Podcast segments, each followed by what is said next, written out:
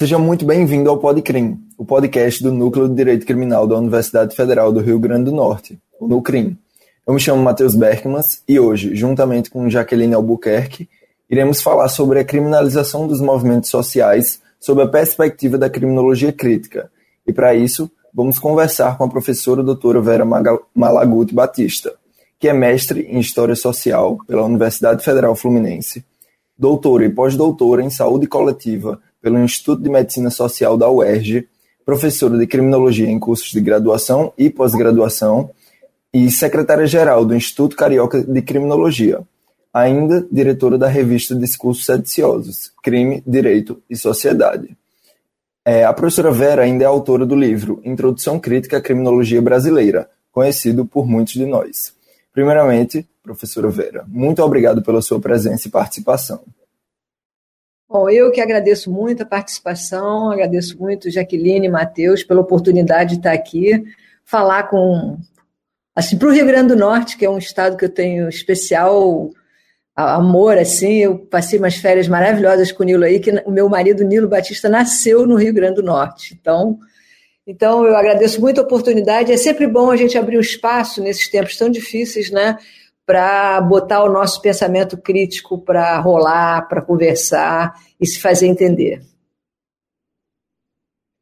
Professora, muito obrigada mais uma vez. É, eu vou começar assim partindo da perspectiva da criminologia crítica, né, em que a gente enxerga a lei em um contexto socioeconômico, ou seja, vai apontar a função invertida que a professora Vera Andrade utiliza muito no livro Criminologia pelas mãos da criminologia, é, do sistema penal e aí é, demonstrar a, como o sistema penal, como a lei, ela tem um caráter classista, racista, estrutural, né? E aí a gente vai tentar abordar a partir disso a crescente discussão da criminalização dos movimentos sociais. Eu vou tomar como base a lei antiterrorismo, que é a lei 13.260, salvo engano, de 2016, em que essa lei traz um conceito do, do terrorismo, do que seria terrorismo, e aí, após a, a, essa lei ser sancionada, diversas foram as discussões, ela foi muito criticada, chegou a causar uma rachadura é, no governo da época, enfim. E aí, diversas foram as tentativas de edição dessa lei, para incluir invasão é, de propriedade, e aí a gente sabe a quem se quer atingir com essa modificação. É, a minha pergunta, professora, é como enxergar essa lei sob a perspectiva da criminologia crítica é, e como ela pode atingir os movimentos sociais é, hoje, na forma que ela está, mas principalmente com as discussões que ela, que ela causou posteriormente. Bom, eu acho que essa lei foi um grande equívoco né, do, do governo, de um governo popular, um grande equívoco, porque se fosse do governo agora, a gente seria coerente, né? mas ele foi meio uma imposição daquele pacote do capital desportivo transnacional em torno né, dos eventos que a gente viu que não trouxeram nada de bom para o Brasil, nem a vitória, né? ainda tomamos de 7 a 1 da Alemanha, quer dizer, estou brincando para a gente rir um pouquinho, porque não tem graça, né? mas é, então ela foi um equívoco, e cada vez que a gente, primeiro, poxa, a gente discutir terrorismo. Terrorismo é uma pauta né, do poder central do capitalismo contemporâneo. Ah, eu tenho, eu me lembro, tem até um livro, eu acho que é um livro organizado pelo Edson Passetti, professor Edson Passetti, da PUC de São Paulo, onde tem vários textos, inclusive um maravilhoso dele, um do Nilo, sobre um pouco essa história. Então, quer dizer, é surpreendente né, que em 2016, né, num momento né, que você está vivendo já um acirramento do golpe, né, que foi quando a gente olha para trás assim, desde 2013, 2012, que existe uma, quer dizer, desde que o primeiro governo Lula que existiu toda uma movimentação no sentido de desmoralizar, deslegitimar, né, mensalão, é, até chegar ao Lava Jato. Então, nessa conjuntura, né, você criar uma lei antiterrorismo imposta é, pelo capital transnacional, como eu estou dizendo, ela é lógico que ela, como qualquer, cada vez que a gente expande o sistema penal, nós que estudamos isso, porque o povo em geral que não teve oportunidade de discutir e estudar essa questão, que na verdade é educado pela grande mídia ou pelas redes sociais que vão inculcando né, as belezas, como a pena resolveria tudo e tal, mas nós que estudamos, que sabemos quais são os sentidos né, do poder punitivo, o que, que ele engendra, como é que ele engendra os sistemas penais, sabemos que cada vez que a gente produz um endurecimento da lei, ela vai, ela vai acabar incidindo sobre os mais fracos, os mais pobres. Como dizia Rosa Delolmo, Delolmo os pobres e os resistentes. Então, é, é, óbvio que quando a gente discute uma lei antiterrorismo, as discussões posteriores com o Congresso que a gente tem, com a hegemonia do conservadorismo que a gente está tendo agora, só pode incidir em cima das movimentações pelo acesso à terra, pelos movimentos de passe livre, pelos movimentos de habitação. Enfim, foi um grande equívoco né, que é, realmente abriu um precedente, um, um campo de perigo por uma criminalização ainda maior do que a gente abriu novas possibilidades de criminalização intensiva e extensiva né, para os companheiros que estão nas lutas por habitação, por acesso à terra, por transporte e etc. Partindo dessa análise, professora, é, recentemente eu estava lendo um texto do professor Mesaros, que eu tenho certeza que a senhora deve conhecer, e aí ele, obviamente, no contexto crítico, ele vai trazer a seguinte frase de Locke, é, a respeito é, da falta de trabalho. E aí o Locke vai dizer, o crescimento do número de pobres nada mais é do que o relaxamento da disciplina e a corrupção dos hábitos. A virtude e a diligência são como companheiros constantes de um lado, assim como o vício e a ociosidade estão do outro.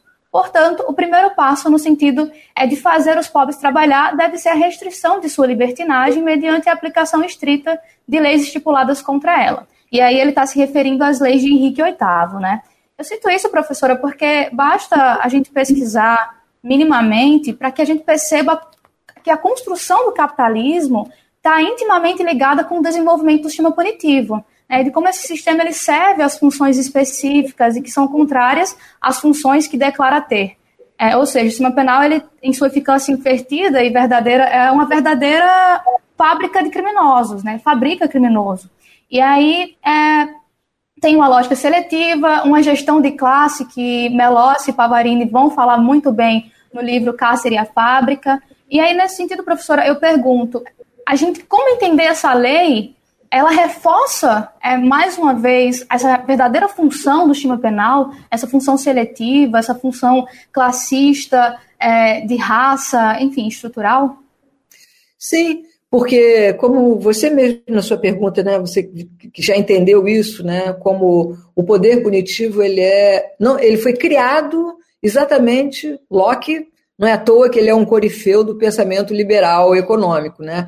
ele ele ele ele está falando da lei, está falando do fetiche da lei, mas o que tem por trás disso é que o sistema penal, é, é, ele, ele, ele, o que ele faz é administrar, gerir a mão de obra. O clássico né, da criminologia crítica, que fundou a criminologia crítica, que é a punição à estrutura social do Rush e do Kirchheimer, ele vai demonstrar exatamente isso, como a gestão da mão de obra, né, porque ele fala os que, a pobreza, os que não trabalham, na, na citação que você fez de Locke, né? a ilusão que ele quer dar, como se fosse falta de moral, falta de virtude, mas o capitalismo tem esses ciclos é, de aumento e diminuição da necessidade de mão de obra, então o sistema penal, como cárcere e fábrica do Melossi do Pavarini e punição à estrutura social do Ruskis Heimann demonstram, e depois o livro do Loic Vacan, que eu acho que atualiza né, esses livros, demonstrando como no momento do neoliberalismo em que você tem o desmonte do Estado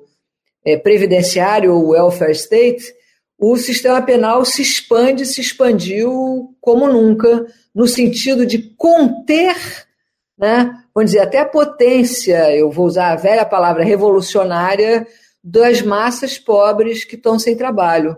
Né? Então, qualquer, seja lei antiterrorismo, as leis mais bem intencionadas do mundo, a legislação ambiental, penal, estou falando da penal ambiental, não da legislação ambiental como um todo, mas que quando você olha o noticiário da televisão, Tá lá um pobre que tem os passarinhos que são proibidos de ter numa gaiola preso, e os grandes devastadores do planeta vão ter seus meios de. Então, acreditar que você vai produzir uma lei penal que vai incidir ou que vai fazer justiça ou que vai proteger a mulher, como é o caso da Lei Maria da Penha, são os grandes, as grandes ciladas, né, que muitas vezes a esquerda cai como caiu no caso do, governo popular de esquerda, nunca poderia ter aprovado uma lei antiterrorista, principalmente com a presidente que tinha sido uma presa política e tal. Mas são uma série de equívocos que aconteceram. Então, cada vez que a gente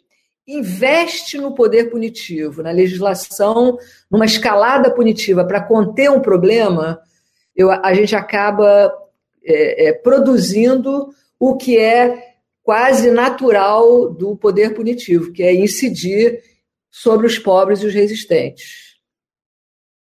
Exato, professor. Acaba caindo é, em mais uma contradição do próprio capitalismo, né? Exatamente. E aí, voltando à lei antiterrorismo, é, alguns pesquisadores eles afirmam que a existência de uma pressão enorme por parte do GAFI, é, apenas contextualizando para os ouvintes, GAFI é o Grupo de Ação Financeira contra a Lavagem de Dinheiro e Financiamento do Terrorismo, e essa pressão, enfim, poderia trazer algumas implicações no caso do Brasil não ceder, é, e aí teria sido uma das principais causas para que essa lei viesse a ser sancionada. Como enxergar isso dentro de uma perspectiva de um país que até então não era o centro das atuações terroristas, ainda não é? é seria, professora, mais um resultado da ideologia dominante em que seu vento punitivo sempre sopra na periferia é, como algo necessário e fundamental através dos discursos que são reproduzidos? Pois é, você observa como, como o capital, né, está falando do Gafia, exatamente como, como a pauta deles é uma pauta de dominação, né, e como ela, ela, ela vem travestida sempre de uma novidade penal, e aí muitos faculdades de direito, advogados, juízes é, caem, advogados menos porque eles estão no front né, e, e sabem, mas de uma certa forma... É, vamos dizer, os, o, aquilo que eu chamo, entre aspas, de operadores do direito penal, nós não somos operadores, né? nós somos críticos e somos pensadores da questão criminal, mas não somos operadores, aqueles que vão fazer a roda funcionar. Então, cada vez que a gente aposta nisso, a gente acaba, como eu disse anteriormente, incidindo né, numa, num aumento de repressão sobre os pobres e os resistentes. Agora, você vê né, que isso era uma, uma demanda direta do capital, né, uma demanda direta do capital, como a lei de lavagem de dinheiro, como a, as organizações criminosas. É, é, é, incrível como, de uma certa forma, muitos é, intelectuais de esquerda e às vezes também muitos liberais garantistas caem nessas promessas né, desse cardápio que é, na verdade, uma pauta imposta a periferia, né, vamos dizer, numa espécie de uma criminologia colonialista, ou num direito, num, num, num, num, num campo jurídico é, colonizador, que vai exatamente estar mapeando, controlando né, os capitais que estariam. E é óbvio que, pensando na América Latina, né, quando a, nós não temos nenhum. um dos poucos presos por terrorismo, não sei se vocês é, observaram isso, que era um menino que postava alguma coisa na internet e tal, foi assassinado na prisão, né, e não tinha nenhuma conexão, como se tivesse alguma conexão com alguma, entre aspas. Até isso a gente teve. O que é a organização terrorista internacional? A indústria farmacoquímica, a indústria de arma, o que é organização criminosa? Então, nós, eu acho que o, o dever da gente um pouco acadêmico é passar por trás da propaganda que tem em torno desses institutos jurídicos e demonstrar, desconstruir quais são as suas finalidades. E também, principalmente, produzir uma pauta jurídico-penal e uma pauta criminológica que não seja colonizada. Né? E quando eu digo colonizada, estou imediatamente falando também de racialização, né? É, uma pauta que seja uma pauta nossa. E aí eu acho que uma pauta nossa seria sempre uma pauta descriminalizante, despenalizante, em outros sentidos, aproveitando todas as tradições dos povos originários brasileiros e dos povos africanos que vieram para o Brasil, de trabalhar seus conflitos, seus problemas, fora dessas instituições que a gente hoje vê como uma espécie de segunda natureza, né? O crime, o criminoso, a prisão, a lei e a polícia, como se elas fossem coisas naturais. No entanto, o povo, no seu dia a dia, produz, né? não é só os povos originários antigamente, os povos africanos antigamente, mas o povo, cotidianamente, principalmente nas comunidades mais pobres, tratam sempre de resolver seus problemas longe né, da judicialização e principalmente da criminalização e da politização, que eles têm intuitivamente, eles sabem que isso é algo contra né, o povo de uma forma geral. Partindo disso, professora, é, é, a gente vê muito essa pauta é, da criminalização dos movimentos sociais, e aí a gente começa a enxergar também mais uma contradição do sistema penal diante da ordem vigente. Né? é, ao mesmo tempo que se tenta criminalizar movimentos sociais, é, alguns movimentos sociais pautam por criminalizações. E aí, como a senhora enxerga a criminalização de opressões vivenciadas por minorias, por exemplo, como é o caso é, do recente julgamento da ADO 26 no STF a respeito da criminalização da LGBTfobia? É, diante da consciência de que o sistema penal ele tem uma clientela específica, ou seja, ele, a sua verdadeira aplicabilidade a gente deve conhecer e ele não vai resolver individualizando condutas, né? É uma questão estrutural.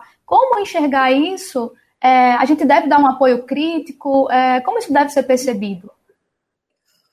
Eu, eu, não, eu não dou um apoio crítico, não. Eu acho que quando se trata de criminalização, de aumentar, de criar mais uma tipificação penal, eu acho que a gente está andando sempre para trás. Né? E acho que isso tem a ver, é lógico que é, é difícil de entender isso, né? E, e, aí eu tenho todo o respeito e eu vejo no movimento LGBT, trans, no movimento gay, no movimento de mulheres, no movimento negro, eu, eu sei que já existe esse debate. E acho que hoje a gente já tem esse debate. Há 20 anos atrás, a, a opção pela penalização e pela criminalização como maneira de proteger né, os que estariam precisando de proteção já, é, já seria nem questionado. Né? Então, a legislação ambiental que saiu no Brasil. Mas eu acho que essa discussão no Brasil frutificou muito com as novas gerações como a de vocês, de jovens criminólogos que têm essa sede crítica né, e que estão vivendo também momentos de muita expansão do poder punitivo, mas que entenderam isso muito mais rápido. Então, eu me, me posiciono, por exemplo, usando o exemplo da Lei Maria da Penha. Quando a gente olha os efeitos da Lei Maria da Penha, nem estatísticos e nem subjetivos, quer dizer, nem quantitativos e nem qualitativos, não, não foram capazes de proteger a mulher. Né? E produziram mais dor e mais violência. Né? Eu acho que tanto a Vera Andrade quanto a Marília Montenegro, em Pernambuco, no, grupo Asa Branca de Criminologia, elas produziram pesquisas demonstrando isso. Agora, dentro da Lei Maria da Penha, você tem algumas coisas que não são punitivas, né? como contenção, e que poderiam, poderiam dar bons resultados. Mas eu acho que a gente tem que se posicionar. Às vezes é duro, é difícil, eu sei como mulher, né, como é duro você fazer esse questionamento, mas é um questionamento educativo e que já cresceu. Hoje que você tem de movimento negro abolicionista, de movimento gay abolicionista, de movimento de mulheres abolicionistas, isso está na pauta. Então, eu acho que, de uma certa forma, a gente avançou no sentido de que quem é resistente ao sistema e ao capitalismo não pode apostar no poder punitivo. Eu vi uma entrevista essa semana maravilhosa da Angela Davis, né, a grande ativista negra, comunista, feminista, abolicionista, ela falando sobre isso, né, ela dizendo, é também da minha, né, uma geração mais velha, né, que ela nunca poderia imaginar que hoje ela estivesse vendo um questionamento da polícia em si. E esse questionamento, que nós aqui, que trabalhamos um pouco a ideia da abolição da prisão, ainda não tínhamos chegado nessa pauta, mas o movimento negro, o movimento social, com a sua vitalidade, trouxe para o centro da discussão hoje até um questionamento da polícia. Eu vi a prefeita de Minneapolis, né, cidade onde foi assassinado George Floyd, uma prefeita negra, mas uma prefeita, quer dizer, ela não é uma professora abolicionista como eu, que alguém pode achar que está fora da realidade ou que está viajando, ela é uma prefeita que está administrando com o pé no chão. Ela, quando perguntam ela sobre polícia, ela fala: Eu acho que a gente vai ter que pensar em desmobilizar essa instituição. Né? Não usando a palavra abolição, as palavras que dão medo nas pessoas, né? Não é à toa que a, que a expressão abolição veio da escravidão. No tempo da escravidão, imagina o medo que não dava pensar em abolição da escravidão para os brancos e proprietários. Né? Então, eu acho que, que é isso. Eu acho que a gente estamos caminhando, acho que isso está na pauta hoje, muito mais do que estava 20 anos atrás, quando a parte majoritária da esquerda acreditava que penalizar, criminalizar era uma estratégia contra os poderosos. A ilusão que qualquer um que estudar a história do sistema penal, como vocês e eu, sabemos que não, não é verdade. E aí, professora, é, reproduzindo até a mesma pergunta de Zaffaroni, que a senhora também traz no seu livro Introdução Crítica à Criminologia Brasileira, que ele pergunta é, como pôde Lombroso florescer na Bahia? Eu vou tentar fazer um paralelo, como enxergar é, a criminalização de movimentos sociais é, na América Latina, né, conhecida, e principalmente aqui no Brasil, é, em que a, a, movimento, os movimentos sociais se fazem muito presentes né, na, construção, na reconstrução é, do, da democracia no Brasil, por exemplo. É, como enxergar isso dentro de uma, de uma própria esquerda que, vez ou outra, se perde no discurso do punitivismo. Assim, acho que diversos podem ser os, os exemplos. Acho que no próprio governo, a questão da lei de drogas, por exemplo, é, é um grande é, marco nesse sentido é, negativo. Como enxergar isso hoje? É como a gente pode é, discutir isso e apontar é, de, a, os problemas que vieram com, essa, com essas criminalizações, com, com essa pauta punitivista a todo instante e até mesmo nos movimentos é, de esquerda? Olha, Jaqueline, eu acho que é, isso. Tem, você usou até o exemplo da lei de drogas. Nós temos dois exemplos claros de uma legislação num governo popular, de, né, vamos dizer, de esquerda, entre aspas, né, mas né, de esquerda, pelo menos acusado de ser de esquerda. A lei de drogas. Eu me lembro que no tempo que estava sendo discutida a lei de drogas, a lei de drogas é de 2006, não é isso? É. E, então, um ano antes e tal, eu tive discussão, não vou citar nomes aqui porque não importa, com alguns deputados que eram do PT na época, é onde eu fazia uma crítica, eu tenho até um documento sobre isso, porque naquela ocasião, naquela ocasião, a Maria Lúcia Caran tinha produzido, junto com o pessoal do Ministério da Saúde, que tinha uma visão muito mais avançada né, do que o pessoal na área de justiça e tal. E a, a, a Maria Luz fez uma. Hoje em dia ela até diz: não, eu não faria essa lei, mas era uma lei que propunha um mínimo razoável de mudanças, e lógico, ela não foi aceita e veio aquela lei que faz sempre aquela cisão esquizofrênica entre é, tráfico e consumo. Então, o consumidor o estereótipo do consumidor branco é sempre o menino branco de classe média, logo vítima, e o estereótipo do traficante é sempre o menino preto, morador de periferia, onde incide o estereótipo do, do, do, do traficante, do bandido, do que deve ser mais punido. E ao apostar exatamente nisso, não foi por falta de aviso, isso que eu quero dizer. O que, que aconteceu? O encarceramento por drogas, a, a Droga, a política criminal de drogas é o maior vetor de encarceramento da história da prisão, tirando os crimes contra a propriedade, para o qual a prisão foi, foi inventada, né? Você teve um descalabro, um aumento enorme, é, potencial, é, é, é exponencial das prisões por drogas. E, e, e, o outro exemplo é a Lei Maria da Penha, que é saudada como a grande e que não conseguiu proteger a mulher. Né? Aliás, uma das coisas que talvez ajude a gente a pensar melhor para o futuro é, não, é, é sair da, do paradigma da vítima.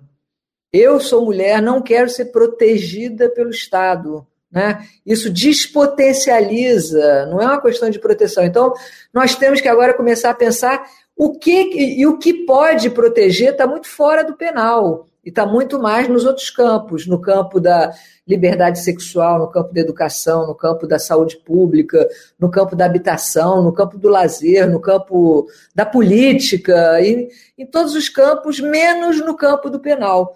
Então você mostrou dois exemplos né, que demonstram, e aí é estatístico, né? A violência contra a mulher diminuiu no Brasil depois da lei da Maria da Penha?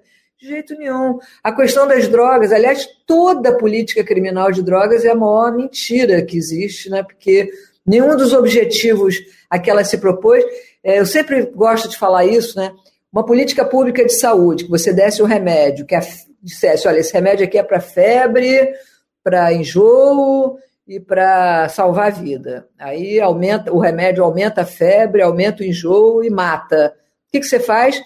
Na saúde pública, você deixa de usar o remédio. É o caso aí da discussão em cima da hidrocloroquina. Ela é boa, ela não é, ela tem eficácia. A lei de drogas ela não tem nenhuma eficácia sobre o objeto que ela pretende atingir. Não diminuiu a produção, não diminuiu a comercialização, não diminuiu o consumo. Nos últimos anos introduziu o crack, que era uma droga que não tinha, por exemplo, no Rio de Janeiro há 10 anos atrás você não tinha crack durante muito tempo. Então, as coisas só pioram e as pessoas continuam apegadas no fetiche da pena. Não, mas é bom subir na favela e matar 10. Outro dia, durante a pandemia, que até justificou aquela decisão do Faquin né, de que não poderia haver é, operações policiais em favelas durante a pandemia, a não serem coisas expressas, matou mais uma vez no Morro do Alemão, que se a gente contabilizar quantas pessoas foram mortas no Alemão ao longo desses anos, a gente vai ficar chocado, que é um massacre de 19, um de 5. Esse, se não me engano, foi de 13 ou de 14 pessoas agora, durante a pandemia, no Morro do Alemão. E qual o efeito que isso tem no mercado de drogas, que é um mercado, é um mercado brutalizado, porque é um mercado não oficial, o mercado do proibicionismo. Então, é uma estupidez que é, é, só tem que ter uma lavagem cerebral muito grande para as pessoas não só acreditarem, como naturalizarem tanta morte, tanta violência, e ao mesmo tempo que você tem um uso difuso de drogas lícitas e ilícitas. Né? Você vai andar na praia de Ipanema aqui, no tempo que você podia ir à praia, que agora já não estamos longe da praia no momento, mas sempre tem usuários de maconha e tal. E, por outro lado, você tem uma intensa medicalização da população. A população se droga muito né, com remédios da indústria farmacoquímica. Você sabe que maior é, índice de overdose por opiáceos dos Estados Unidos é agora por conta de remédios contra dor que eram vendidos, é, que foram, foi flexibilizado o uso pela indústria farmacoquímica. Isso é uma grande discussão nos Estados Unidos, que aqui não é. E olha que os Estados Unidos é o centro do capitalismo contemporâneo. No entanto, eles estão discutindo se polícia é uma instituição que serve para alguma coisa, para os pobres e para os negros, e é, um, um, um, controle né, da, da farmacoquímica, contrastando isso com o proibicionismo em cima de três substâncias, inclusive a maconha, que é uma substância leve que tem é, fins médicos que já são comprovados no mundo inteiro. Professora, e aí encerrando, é, primeiro assim, eu queria agradecer, eu estou muito feliz de ter a presença da senhora aqui no nosso podcast, é, acho que eu falo em nome do Nucrim mesmo, é, um, é uma honra, e aí, enquanto estudante, é uma honra maior ainda, porque eu acompanho é, os seus textos, as suas publicações, desde que eu conheci a criminologia, assim que eu entrei no direito em 2017. Então, assim, eu queria agradecer muito. E aí, para finalizar, é, que a senhora indicasse um livro, seja das ciências criminais ou não, é, para os ouvintes, é, para que a gente consiga compreender um pouco a questão criminal também, ou não também, não tem problema. Então, eu vou falar de um romance, de um livro de literatura maravilhoso chamado A Pequena Prisão do Igor Mendes. O Igor Mendes foi um ativista preso durante sete meses numa prisão comum em Bangu. E aí até legal para a gente pensar isso, pensando no terror. Ele, ele seria um terrorista, foi preso. E, e aí ele escreve muito bem, é um livro, ele agora até lançou um outro livro que se chama Essa Irresistível Liberdade, que é muito bonito. Mas esse livro, A Pequena Prisão, é um livro onde. Não é um livro de criminologia, não é um livro acadêmico, é um, um livro onde ele conta, ele narra a experiência dele. E aí eu acho que esse livro, eu, eu recomendo muito esse livro. E eu tenho lido, né, eu tenho procurado ler, eu tenho me interessado muito por ler o pensamento indígena, né, de, de Ayrton Krenak, de Davi Copenaua e de outros, é, o marxismo de Jones Manuel, que é um ativista negro, pernambucano também. Então, a Revolução Africana dele eu estou lendo agora.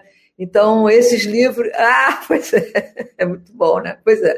Então, eu acho que nós temos que nos jogar na nossa história, na nossa civilização. O Brasil, como dizia o Darcy Ribeiro, é uma civilização, é uma civilização interrompida.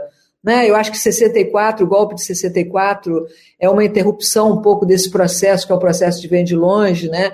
de um protagonismo político, acadêmico, filosófico, do saber coletivo engendrado por essa mistura que é o Brasil, né? tanto dos povos originários, que tem muito muita coisa para nos ensinar, muita coisa, cada vez mais.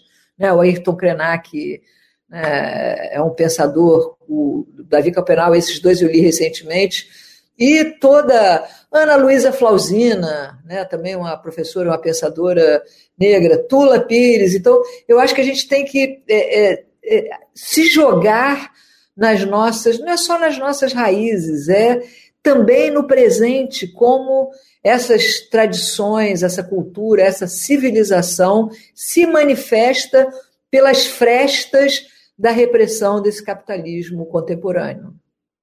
Muitíssimo obrigado, professora Vera. O nosso tempo, infelizmente, chegou ao fim. E se você gostou do nosso podcast, acompanhe o Nucrim em suas redes sociais, arroba NucrimUFRN, para não perder nada do que o Nucrim e o Podcrim estão preparando para você.